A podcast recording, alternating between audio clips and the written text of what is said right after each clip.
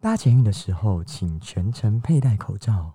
通勤经过的每个捷运站都有不同的生活样貌，跟着我们一起体会捷运生活的 day and night。night night night night。你刚刚是不是有卡住？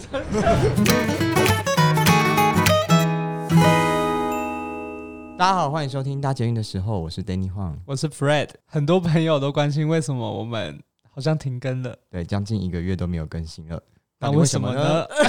很有默契，这个时候就很有默契了。然后没有人想要解释，对就像那个女明星，可能她出道了三年就觉得她需要休息一下，那我们做了一集就要觉得好累，要休息一下。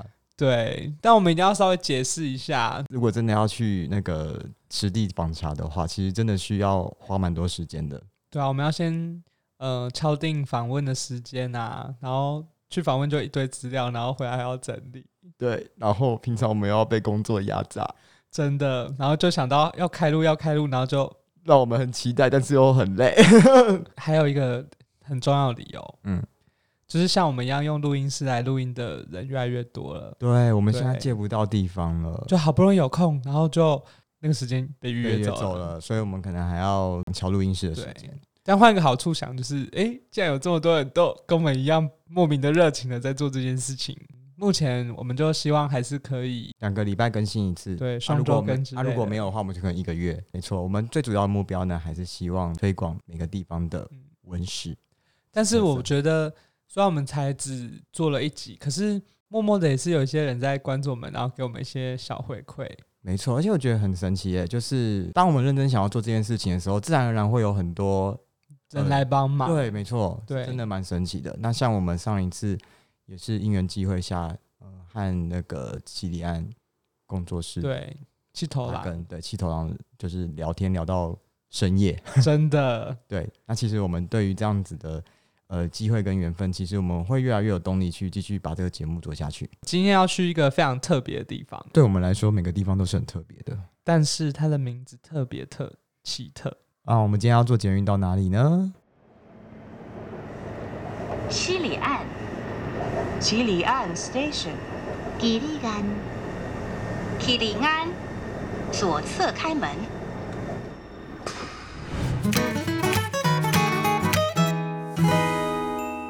没错，我们要去的地方就是七里岸站。对，这个名字呢是七一七一三七。对，啊，这个要打七才打得出来，真的。因为不然我以为都念七里岸呢、因所以有字哎、有边读边没边念中间嘛，对吧、对我想说他就念七，没想到要打七才打出来啊。这个名字蛮特别的、它有什么样的来由吗？对，相信有去过淡水玩的人，应该就会发现说，哎，中间有一个很奇怪，这个站名就叫七里岸。那当初一般人如果有点文史 sense 的人就知道，这么奇怪的名字一定是原住民的名字音译过来的。所以没错，它这个名字其实以前是凯达格兰族的名字叫吉利安，然后变成台语之后就叫做吉利安。我听起来你两个念起来都一样啊。对，然后翻成中文之后，就帮他取一个比较相近的，所以就加了一个口字旁，变成七里岸站。在那个年代啊，其实台北市里面是一个台北湖，在当时三重啊，然后社子岛啊，还有就是关渡平原，很大一部分都是在这个湖泊里面的。所以其实，在七里岸，虽然现在看起来它好像是一个离河有一点点远的聚落，可是，在当时它可能很有可能就在海湾旁边，而且在这个七里岸旁边的山坡上，其实是可以找到一些就是以前所谓的贝种遗迹。哦诶，那大家知道贝种是什么吗？贝种是什么？我知道以前历史课本什么哦，地理课本对，就是什么圆山遗址，就是他们就是以前的人，他们找海里的食物吃吃吃，然后就把这些贝壳丢到一个固定的地方，所以可能古代人就一个垃圾集中的概念。哦，对，哎、很难想象那边以前是就是有河有，这就算一个在海边、在湖边那种感觉，没蛮难想错象，因为现在根本就是一片平地嘛。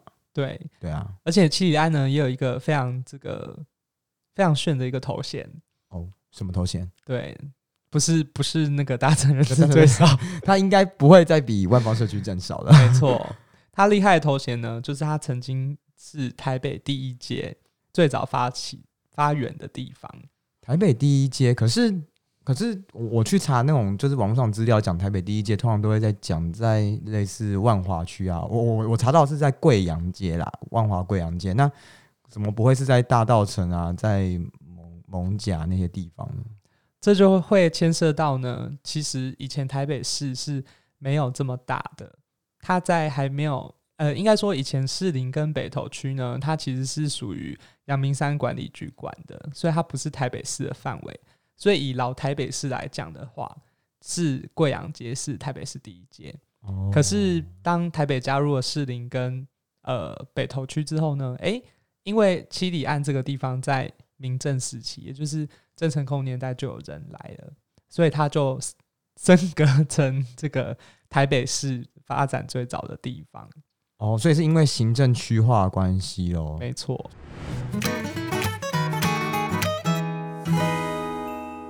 好，那我想要问一个问题，就是呃，七里安这个地方有什么样得天独厚的环境，让当时的人呢会想要来这边开垦？的确，大家可能会想说，那我就找一个海边的地方开垦就好啦。这就要回到十七世纪的时候，阿丹一行人因为在中国探假不易，所以决定到台湾的北海岸一带发展。他们的第一站是巴黎。这里的风这么的大，是要怎么样种田啊？牛都快冷死了。因为风太大的关系，阿丹一行人决定来到河对岸的淡水。啊啊工作种田都累死了，还要爬山坡，怎么种啊？因为淡水地势本身多山，平原少，于是阿丹一行人决定顺流而上，来到了关渡。哎呀，这这这怎么地上那么泥泞啊？哎，阿明啊，来来拉我一把，这这地方不行啊！关渡平原因为当时还是沼泽片野，于是阿丹一行人决定来到了北投。这这这空气中跟水怎么都弥漫着一股屁味啊！这水灌溉下去，稻作不软掉才怪。因为北投地区的水含有硫磺，不适合耕种，因此阿丹一行人又往内陆徒步到了七里岸。哇，这个地方有得天独厚的环境啊！它有广大的平原，旁边还紧邻水源，这里根本就是最适合灌溉稻作的地方啊！我们就决定在这里开垦了。没错，这就是当时汉人决定要选七里岸当做是第一个开垦据点的原因。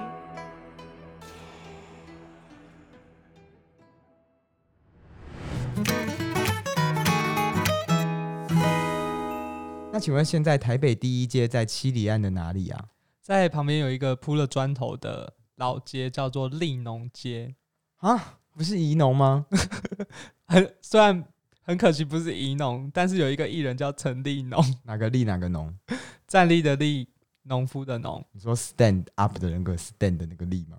呃，对，就是他是一个可爱的小朋友，你们可以自己 Google。那现现在有什么样的那个证据可以证明说他是台北第一街？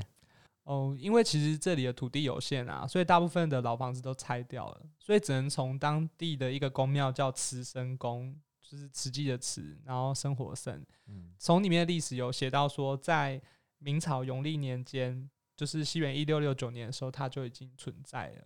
对，而且嗯当地的这个庙里面拜的是神农大帝，啊，为什么拜神农大帝？神农大帝就是在管那种种田的啊。对，然后对当时的人来讲啊，因为以前生病也没医生嘛，嗯，所以就是诶，如果这个生病不舒服的时候，就会去庙里问这个神明，嗯，然后神明呢就会这个当机啊，就下来嗯，嗯，然后就会帮你就是诊断，然后就给你开药单、药签。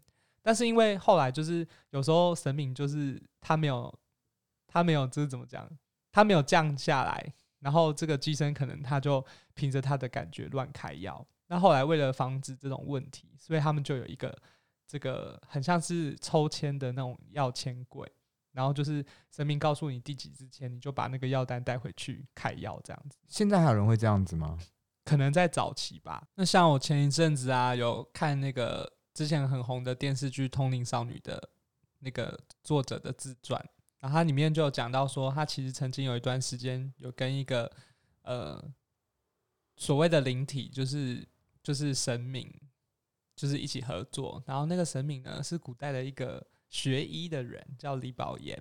那他在帮这个他在帮这个呃信众诊断的过程中，然后李宝岩的这个李这个医师灵呢，就会默默的，就是帮忙开药，然后甚至他有时候还可以请他的灵团队呢，到这个人的周边去，就是帮他做一种灵魂的针灸。然后据说呢，信众们就是虽然没有真实的针，可是他感觉得到，就是有人在，就是拿小针扎它，然后扎一扎它回去，身体就会比较好。对这么神奇，对，那像呃，虽然听起来很很很离奇，对，可是因为我自己也有就是一点 通灵的技能嘛？对，所以像就是有有时候就是真的被卡到，然后要去那个庙里修家，然后你在修家过程中在那边嗯啊之类的，然后那个你的头顶就会有一种麻麻的，然后很像运动完有蒸汽要跑上去的感觉，所以我好像有点可以理解那种东西。所以现在我们是要改做成这种比较离奇的节目吗？可能就是以后我们就是有一个深夜列车的 对，主然后开始开始去访问各捷运站附近的公庙。对，所以就是嗯，我只能说庙里还是有嗯那些神奇的力量在的，对，所以嗯还，是要对庙尊敬一点哦。这是一定要的啦。而且这个慈生宫呢，还有一个小八卦，哦我看我那天拍的照片啊，拍到一个光明灯，上面写了林长佐的名字，哎，没错，据说林长佐的妈妈呢就住在七里岸这个地方。那大家都知道林长佐是那个万华区的立委嘛，但是当时他在要竞选的时候，他妈妈是很反对的，就想说歌手当然好好的，这个跟人家选什么举啊？对，所以后来当时就是就家庭革命嘛，他就不想要他的小孩去竞选。那这样就僵持不下，然后通常台湾人在僵持不下的情况下就会干嘛呢？要问神啊，对，就问神，哦所以后来就来到了这个七里岸站的慈生宫来问神明。那到后来，当然神明就点头答应啊，就很像是那个 以前有人就妈祖告诉他要当总统一样，哦所以就是，所以后来就可能因为这七七里岸的这个庙就扮演了一个呃仲裁的功能，所以他们在过年的时候就点了这个蜡烛嗯在这个庙旁边，所以现在还在上面还看得到他的名字。哎、我看那间庙其实它藏身在那个小街，因为它其实一般人根本不会特别走过去嘛，对，也不知道它有这样子的历史。然后我看那个它的右手边有一片墙嘛，嗯然后它石墙上面都刻那个当时那个地方的样貌嘛。对，就是那里是唯一现在，如果你要想象以前明朝时期他们这些军人在这里吞天的画面，可能就只剩下那个地方可以看。但其实你过了承德路之后，对面也都是田啊，哦，是这样你还是可以想象一下。哦，这就是就就要到承德路那边看就是了。对，但其实慈生宫啊，它现在可能只是一个地方聚落型的小庙，嗯但它以前其实有一个非常厉害的妈祖，就是关渡宫的二妈。那这个就是整个北台湾最有名的妈祖庙，就是关渡宫的嗯二妈，是一个黑色脸的妈祖。那她以前最早是在慈生宫这个地方，可是呢，有一次有在以前有一年，就是慈生宫在整修，然后就请妈祖呢先去关渡宫就是休息，就是让这个庙改建完再回来。可是等庙盖好之后呢，要请二妈回来的时候，二妈就说：“哦，我不要，我就是要留在关渡。”所以后来这个很灵验的妈祖就留到了关渡宫。那现在慈生宫还有吗？慈生宫就是就没有二妈了，但是她哦每年还是会有这个回娘家的活动，会回到这个庙里。哦，所以她跟关渡宫其实有渊源，就是对，也是有渊源的。哦，原来还有这样子的故事，对，庙公说的。这就是地理时差精神，我们有去访问哦。那我们进广告，感谢台北市政府观光传播局没有赞助。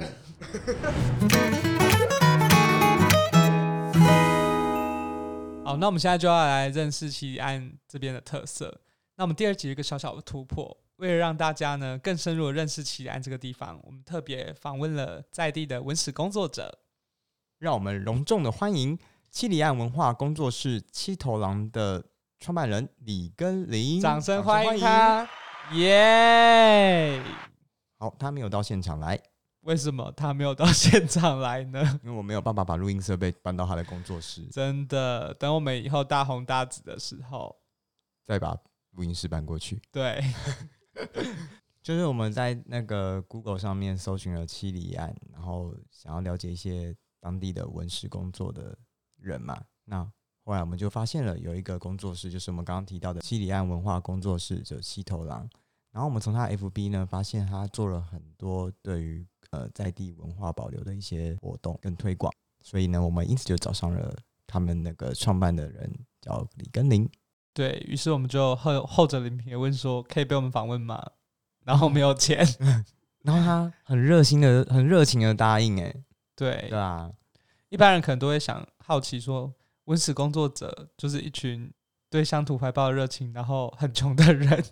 对，的确感觉是在一个困境当中，就是有限有限的资金、有限资源当中要做很多事情。对，那确实，其实文史工作者大部分的收入是来自于可能政府对地方计划的赞助，或者是当地一些比如说公庙啊，或者是有心人士的赞助。但是也因为他们大部分的人就是为了要让自己的工作室可以存活下去，所以他们其实是，我觉得他们很像是最早期开始做斜杠的那群人。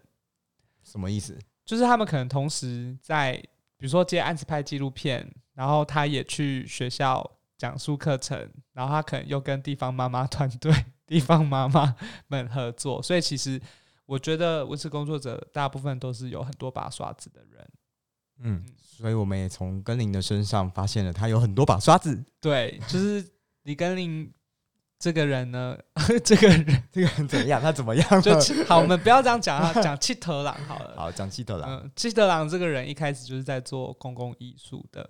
那他跟我们说，他的工作内容就是他会去全台湾的不同的学校，然后帮他们做一些学校的装置。好，只不过这个装置呢，是先调查地方有什么特色啊，比方说这里的特色是红树林，好了，然后他就把这个红树林的意象呢，做成学校的一些装置艺术。对，就是对我们来讲，听起来是一个蛮吸引人的工作。就是可以四处去玩，然后顺便了解地方特色，这样。嗯，可是好像实际上做起来不是这个样子吧？就是因为我们没有设计天分，所以没办法做这个工作。对，但是我们呃，唯一共我们有一个共同点就是我们对于地方有兴趣嘛，所以去探索这个地方的文史。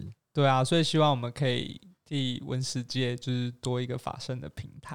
对，那要讲看他后来就是他一开始不是在做学校公共艺术嘛？那为什么后来他来到七里岸开始做在地的文化？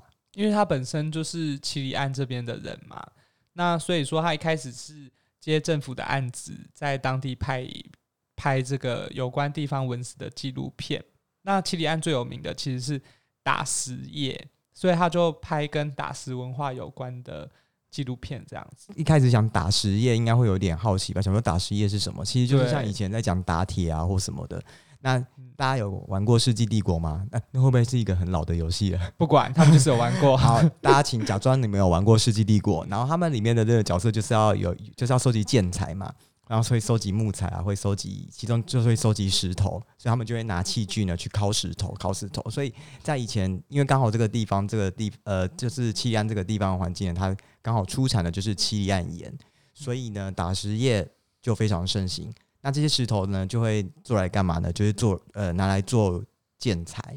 对，这边要补充一下，就是说你肯就是因为你玩过《世世纪帝国》，所以你想象中就是拿一个锤子在那边敲、看、看，在那边敲石头。对，但实际上石头根本都超硬的，所以这个打石的过程就是一开始他们会先在岩壁上安炸药，然后爆破之后呢，石头们就一起掉下来之后，他们就开始把这些石头拖到打石场，然后。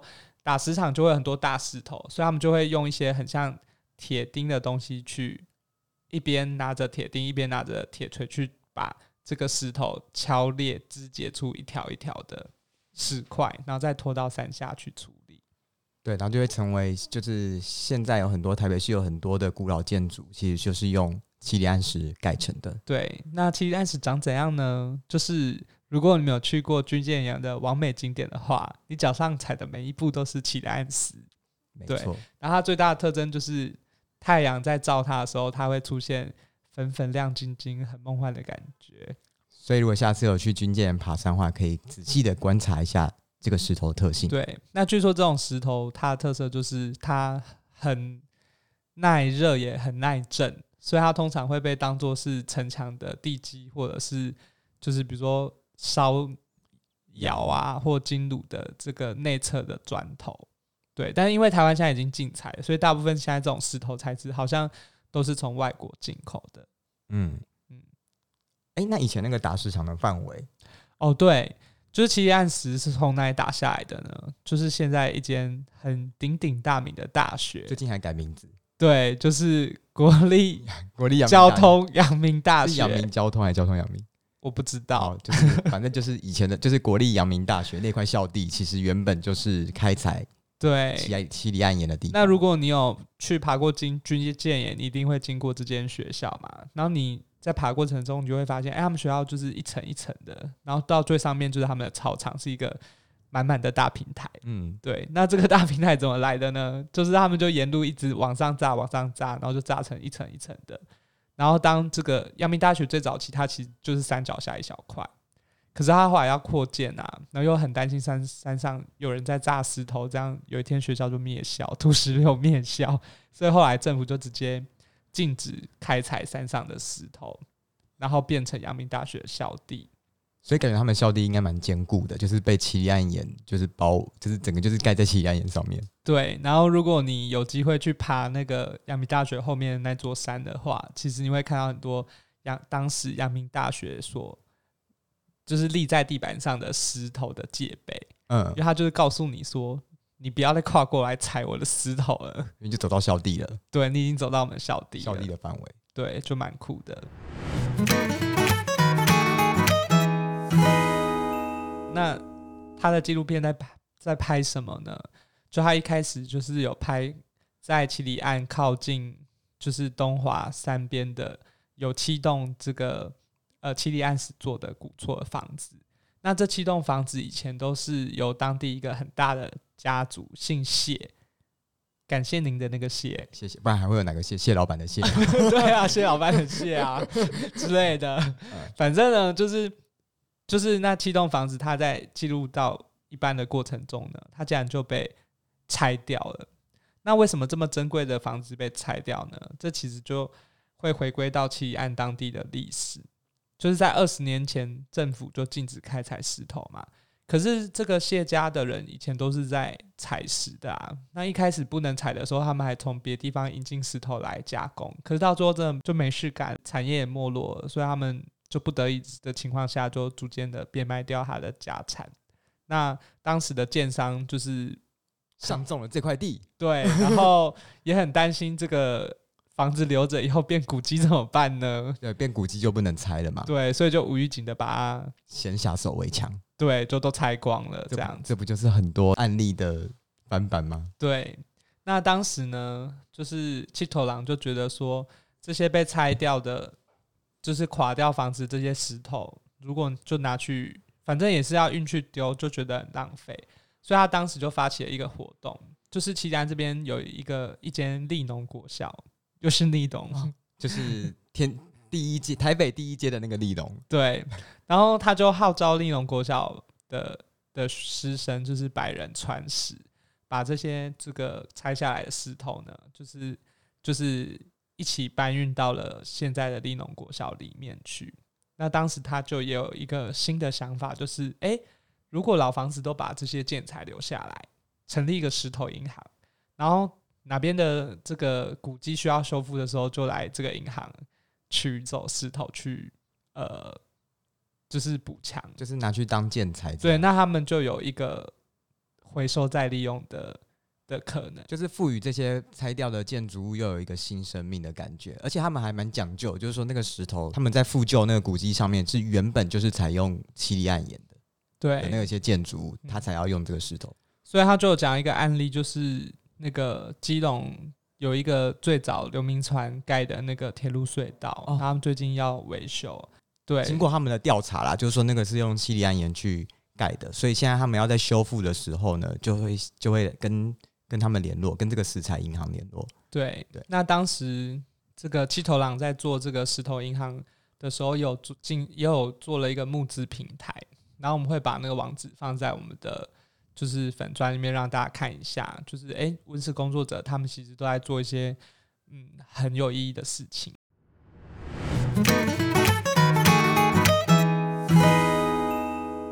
另外一个很重要工作就是呢，就是投入当地的教育啦，就是让当地的小朋友更了解自己家乡的文史。所以他们其实有去利农国小开有关就是打实业的课程。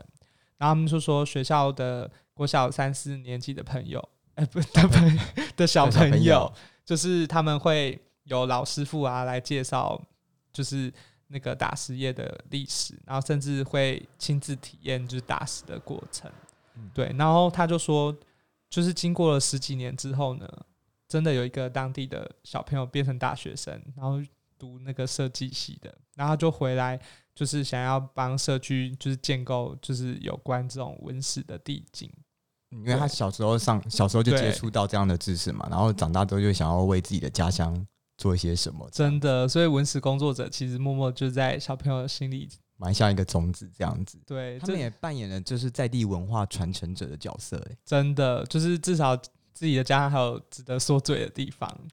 对，没错，对，这就让我想到，就是就是我国小的时候，那时候也很流行乡土课程哦。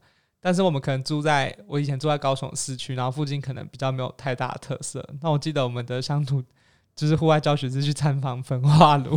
你为什么要参访焚化炉？对我现在我现在对于地方文史的那个乡土景象是焚化炉的部分。那你可能选错地方住了，对那个地方太没有故事了。对，所以就是如果当地的呃校本课程经营的够好的话，其实是可以为为当当地小孩埋下一颗文化又来传承的种子。我们到底在 想不到怎么用字，好白痴，对对吧、但其实这也蛮重要的啊，就是让文化可以继续传承下去。对，那我们刚才不是有讲到那个呃谢家谢家嘛？哦，他们古厝都就是变卖家产嘛，然后古厝都卖光光了啊，现在就是真的完全都看不到了嘛。对，完全都看不到。那在七里岸站旁边，其实有一一个小小山丘的公园，叫东华公园。那其实这个东华公园以前是谢家的后花园，就是就是他们祖先居住的哦，我还以为是真的花园呢，原来是我想说，嗯，为什么是后花园吗？怎么跟我原本听的不一样？就是祖先居住的地方，哦但后来政府想要把它征收来，就是开发成，就是你在军舰有没有看到像威灵顿山庄那种高级别墅区？可是当时谢家人并不愿意，所以后来在妥协之下，就变成了一座公园。那我们现在其实是可以从就是东华山就是东华诶东华公公园的步道走到军舰岩上。对，一路爬到军舰岩，所以你在整个过程中就会一直踩到七里岸石，而且就是沿路过程其实就是没有什么人，应该说路基也不是很明显。对，我们就是我们之前去爬的那条路嘛。对，就是我们一开始，哦，但它的好处是呢，在 Google 地图上呢，其实有标示出这一条东华山、七里岸山到军舰岩的路径，所以其实你照着走就可以了。对，要照 Google 地图才有，因为它并不是台北市大地工程处纳管的道路之一，所以它的路会有点崎岖，然后会有点原始，也没有什么扶手啊，也没有什么木那个木头栈道可以让你走，但是它就是一个很原始的登山的路线。对，那一开始啊，就是在东华公园内的时候还有阶梯可以走，但走到后来就只剩下荒野蔓草的小径，然后要经过他们的已经迁走的家族墓。嗯，对，但是我过去那边是，如果你有敏感体质人，是会觉得有点建议还是往人多的地方走，对头有一点小痛，但是一般人应该没差啦。对，所以像我们常会做不会没有人要去啊？不会啊，但是一般人还是会往就是从阳明大学的登山口往上走，对。那边其实比较好走，而且也有步道管理这样。但是走东华公园这条路径进去的话，因为我们是其实我们是秋冬走的嘛，所以沿途就是整片都是芒草，就是我们就边走把芒草边走，就是其实还蛮疗愈的。有一种浪漫的感觉。对，我们也拍一些美照放在我们的 有发霉的霉吗？放在我们 FB 给大家看一下。啊，大家笑一下。对，然后那边其实就是它是可以看到北投那边的风景，然后我觉得也蛮美的。嗯嗯，就是用不同的角度去，对，而且比起军舰岩，就是那边没有什么人，然后一些就是露出来的岩石的凸出来的那种空地，又可以看风景，其实是一个呃蛮闲情逸致的步道，因因为不累嘛，我们走到军舰岩大概一个多小时嗯就，到了。而且就是一直沿着走，就是会沿着那阳明大学的的校的边界，然后还会到时候还会走一段，就是走在那个人家超长的挡土墙上面。对，还蛮妙对，的。就想说这是什么路线，好奇怪的。对，对，但是沿途都是走在七里岸岩上面，呃，七里岸石上面这样没错。那相信应该很多人都去过军舰岩了，一个不错的远眺的。对约会圣地跟完美打卡圣地。对，那在这边一定要推荐大家一个，就是就是小 e b l 其实军舰岩最美的时候是他看夕阳的时候，因为它正对着就是淡水河，它会看到夕阳从淡水河慢慢降下去，然后河流变成橘色的样子，而且它还可以看到一零一那边的风景。对，然后你就是要在那边一直待，从夕阳一直看到夜景，然后等到都没有人的时候，只有你们拥有这样的风景，超棒的。哇，看起来你真的是经验丰富呢对老司机。那唯一的缺点就是呢，下山很危险吧？没有灯啊。对，下山的时候没有灯，所以你可能要自己准备一下手电筒。好但是其实那一段没有灯的路大概就十分钟吧，然后就会到又回到阳明大学学校的校区。所以还算安全啦。如果要晚，就像上山也可以晚上爬嘛。对啊，就我自己晚上去的经验，就是就是其实还是会有几个人在啊，也不会到都没人，觉得很恐怖的感觉。我觉得很棒哎、而且这是那两个人共有之美好的经验。那你们在上面有什么经验？呃，就是一起看美景的经验。好，很好，对差点要转型成奇怪的节目了。对，那你在那边有什么感应吗？我那时候还没有感应能力，所以我现在不太敢。取。对，目前对最近才习得。那回到我们这个文文化工作者他们在做的事情上面，我们有问他说，那未来你们想要从事做哪方面的事情？那他其实也是蛮认真，要致力于就是文化保存跟把这这个东西推广给大家。然后有讲到一个很不错的构想，就是因为既然这里的特色是打石文化，然后他很想要效法，就是像巧虎的那个都会做那种摸摸书啊，大家知道什么摸摸书吗？摸书是什么？就是那个听起来很 A 耶 就是绘本里面有一块是可以拿来摸的，哦。对，所以他就希望这个在讲奇里安故事的绘本里面会有一块石头可以让大家摸摸看，就是摸摸看七里岸石的触感对，然后让小朋友从小就可以感受奇里安石的的魅力。魅力，对对，希望这部这本绘本可以早日的早日的成真，出出土嘛，对问世出版。希望我们之后有机会邀请他来一起分享一下他的工作。那节目的最后呢，为了感谢七头狼接受我们的访问，所以我们在这边也要免费的替他工商服务一下。本节目感谢由七头狼赞助播出。没错，他们呢接下来有一个课程呢，叫做《跟气头狼来场不一样的旅行》。地点呢，就是在北投的社区大学，每个礼拜六早上九点半到十一点四十，分。对，从三月十三号开始，为期十八周的课程，只要三千块钱。我觉得非常超值哎、对，那他的课程内容里面都在上什么呢？他会介绍地方的节庆活动，那会提到像是这边当地的，就是我们有提到的妈祖信仰嘛，那还会带大家实际走访这边的祭典，了解这个地方的文化信仰。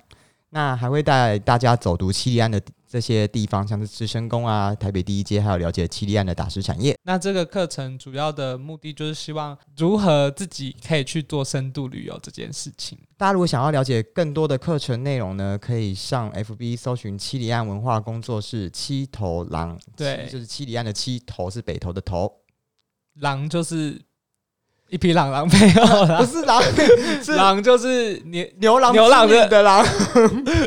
好。对，，好，反正就上 FB 搜寻七对里岸文化工作室。那我们一样会放在我们的社团的链接上。这是一个可以了解当地文化跟历史的一个很好的机会哦。那其实透过这次的访谈啊，真的看到一个人对于地方文化投入的热情，我自己是觉得还蛮蛮深受感动的，因为我自己也是在学校做这种校本开发课程的人，那常常都会觉得说，天呐，让学生上这些有的没的，不知道以后有什么用。